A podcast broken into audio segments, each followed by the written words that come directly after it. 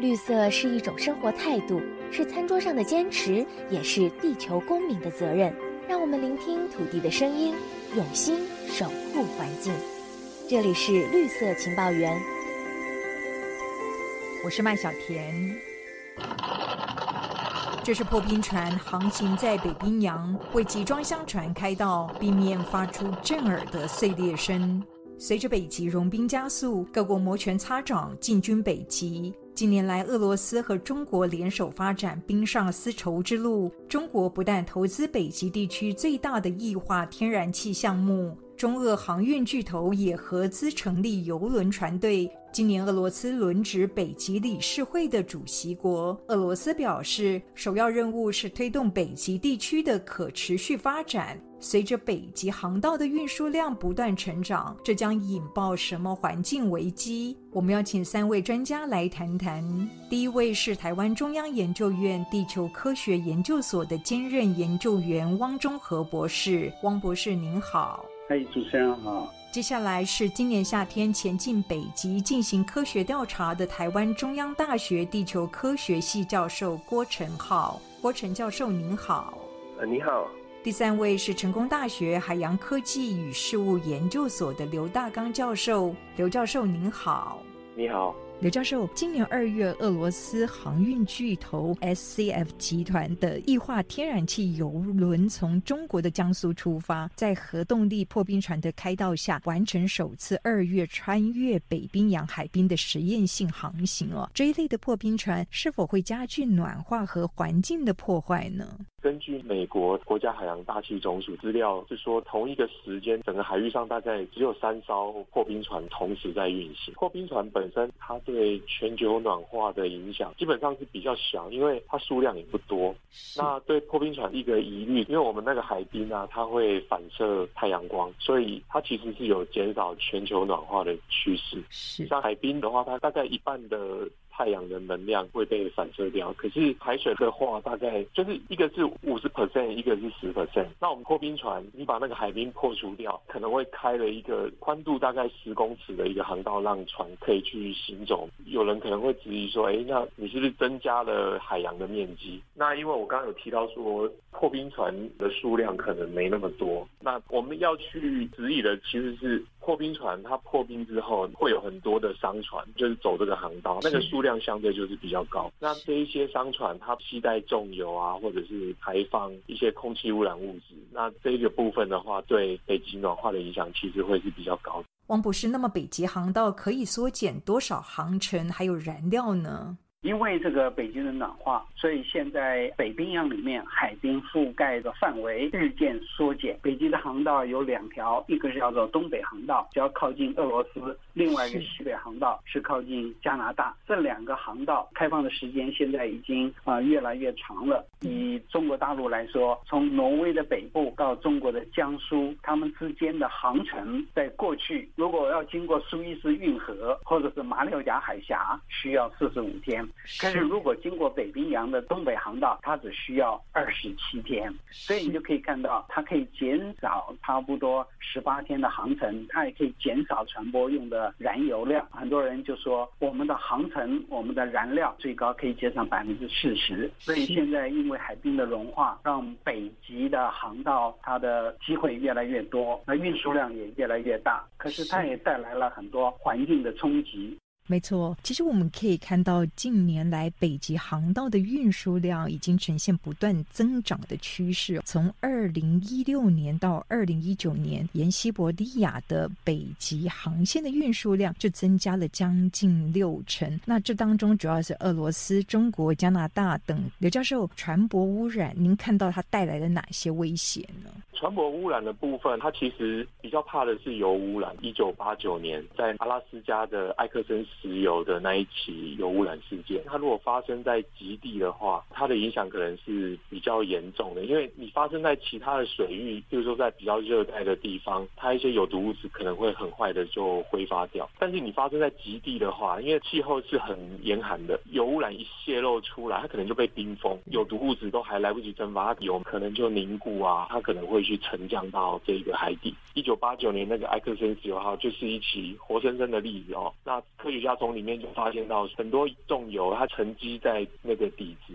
那对于沿岸的生态，它其实造成的影响非常可观。那如果发生在北冰洋的话，那可能更加的严重，因为那边的后勤啊、援救等等，或是一些基础设施相对都是不足的。那其实过去几年，根据北极理事会它的统计，其实零零星星的都是有发生一些意外的事件，包括船舶搁浅、碰撞啊，然后着火等等的。所以北冰洋航道未来如果开通之后，我我们会比较害怕说发生油污染事件。那另外一个就是空气污染。那么目前航行在北极海域的船舶，主要是使用哪一类的燃油呢？根据国际洁净运输理事会 （ICCT） 它的资料，二零一九年在北冰洋航行或作业的船只有一千七百艘，那其中呢有七百艘是有使用重燃油来去当做燃料。那这样子的话，算起来大概是会有四十一 percent 使用重燃油，而且因为船舶它有大有小，你如果把它实际烧的重燃油来去做计算的话，它大概会占四十八 percent 所使用的燃油都是重燃油。那重燃油它本身的那个空气污染的问题啊，虽然我们二零二零年有一个限流令，去年已经开始实施了，就是说你那个燃油你的含油量要比较低。那但是我们现在航行的船舶或是在北冰洋这些船舶，它虽然含硫量比较低，可是它本身还是属于重燃油。那这些重燃油现在最诟病的就是说它会产生黑碳，沉积在这一个海冰上面。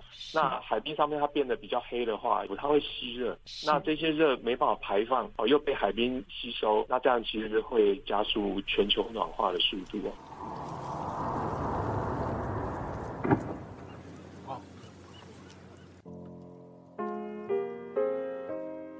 郭陈教授，就您的了解，近年来北冰洋的海冰它呈现出什么样的递减情形呢？IPCC 的最新报告指出，北极大概是全球温度的升温两倍。可是光我们去的地方，那个斯瓦尔巴群岛大概就是全球的六倍，所以它是更快的。从大概这五六十年来，它的升温大概就是五到六度左右。那现在全球大概一到两度嘛，所以其实是更快的。那北冰洋的递减，比如说在一九八几年开始监测的时候，在每年从冬天开始到夏天融化，大概可能有百分之三十的冰会融化，然后到冬天再变成是全域的海冰。那可是到了最近，比如说二零二零年到二零一八年这几年来看，到夏天的时候，变成是百分之六七十的冰全部融化了。所以其实你看它这个融化的速度其实非常的快。那这是以面积上来讲，那以厚度呢？厚度的记录又更久了。所以他们在潜水艇大概在一九五八年、五七年的时候开始的。那在那时候他们测的时候大概有三到四公尺左右，可是，在最近有卫星测量的时候，就变成是一公尺、两公尺，有时候甚至不到一公尺。所以你可以看到说，它从面积上来讲，或者从它的厚度上来讲，其实都变得非常薄。所以，我们如果以现今暖化的速度来看的话，北冰洋最快哪时候可以出现全年可以通行的航道呢？现在根据他们的模式推算呢、啊，就是用计算模式推算，大概在二零四零年的时候就可以全年就可以通行了，就大概二十年之后了，那就等于是全年都可以通行了。为什么我们现阶段看到的是俄罗斯北部的东北航线比沿美加的西北航线来得早开通呢？主要是跟洋流有关系。大西洋洋流它是暖流，因为它是从暖的地方往北流，所以它基本上是沿着挪威一直往北上，经过俄罗斯，然后最后再往西走，往加拿大下来，那就变成冷的。所以相对来讲，在东北这一块相对海的温度比较高一点，所以它的冰层就比较薄一点。所以整个就航行上面来讲，东北的航道基本上是相对比较容易的，那西北就比较难一点。那可以从历史上来讲，其实东北航道最早发现，那大概在一八七八年的时候，那要到三四十年之后，那西北航道才真的被贯通被发现。所以这基本上跟它的冰层的厚度基本上是有关系，那冰层又跟它的洋流是有关系的。刘教授，那么以国际海事组织的极地规则来看，目前对于重燃油的使用有什么限制呢？有关于这个重燃油的部分，HFO，它其实很早之前国际海事组织就想要去禁用它，但是讨论了非常久。那南极的部分因为争议比较少，所以它二零一一年它就禁用了重燃油。但是北极的话，相对的很多商船或是渔船，所以你要禁用它，其实相对是非常困难。那在去年十一月，国际海事组织达成了一个共识。那在防止船舶的这个公约里面，它有一个修正案，但是实际上要适用的话，要到二零二四年的七月一号。是，那有一些船舶可以豁免。哦，所以。这个部分就造成很多环团会去质疑他，说：“哎，你这一个修正案，或者说你要禁用，根本就是玩假的，因为还要再等到二零二九年才有办法禁用。目前的禁用的话，它有分两个啦，一个是禁止燃烧重燃油，那另外一个是禁止运输啊，因为北冰洋其实是一个比较短的航道，那有一些油商它的重油，它就会走北冰洋这个航道，它即使没有去烧，但是我们会怕它产生油污染，真的就是一个浩劫的。其实这当中。包括俄罗斯、加拿大在这条航道上面运输这一类的种植燃油最大的一个运输者，所以这两方的反弹可能会比较大，而且到了二零二九年这期间已经打开了一定程度的漏洞，对不对？没错啊，因为有一些航商，那有一些国家都在这边呃有一些商业上的运作，那你要去禁止它，当然就会造成反弹，或者是说根本没办法推动。那所以说它的生效的时间哦才会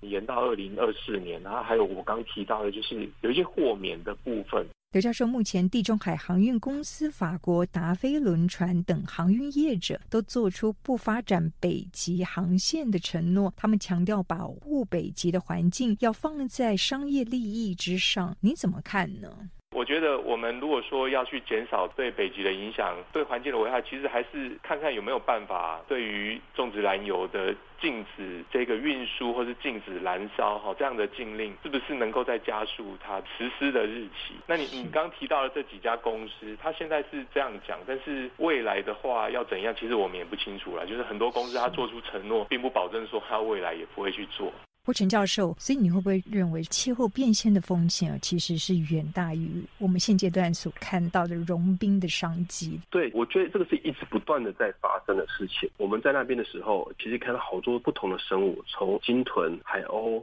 海豹。还有海象，那你可以想象说，如果船常常经过，那你造成多大的干扰？再加上北极熊它们的栖息地啊，这些问题，我觉得这个应该都是会随着你的航道的开通，然后人为的入侵，那造成很大的一个问题了。那举个例子来讲好了，像那个斯瓦尔巴群岛，它基本上是煤矿起家的，当然你可以想见会造成那边的污染。那除了煤矿之外，就是捕鲸、捕海象、捕海豹，那这些都是当地的主要产业，在当时的时候造成的当。当地的生物啊、动物这些基本上有到生存的危机了，所以你可以想象，人的进入基本上已经是会造成当地的环境浩劫啊。所以集权航道的事情，这其实是要相对考虑，要相对于谨慎。任何的经济发展，那可能还是以环境的考量为优先。最近格陵兰的外海出现了新的岛屿哦，哦，有有有有，那个蛮有意思的。对，随着格陵兰外海出现这样的新岛屿，其实海域的划分也增加了一些。变数对吗？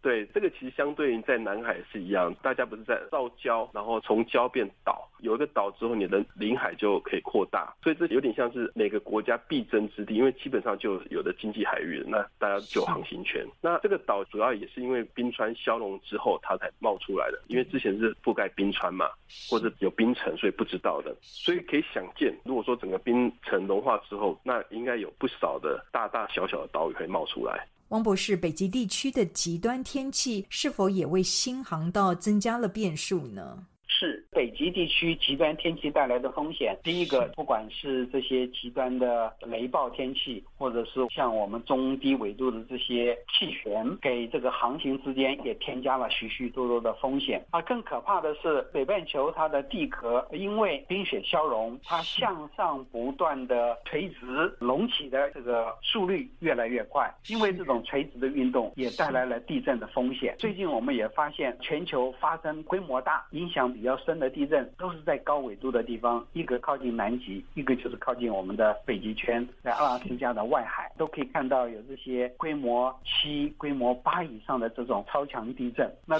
这种地震的发生，其实对于北冰洋的航行，它周围的环境带来的冲击，也是过去想象不到的。所以虽然说商业利益机会增大，可是环境带来的风险可能会让它的商业利益一时之间就化归乌有。这是。我们一定要去面对的一个过去没有过的一些冲击。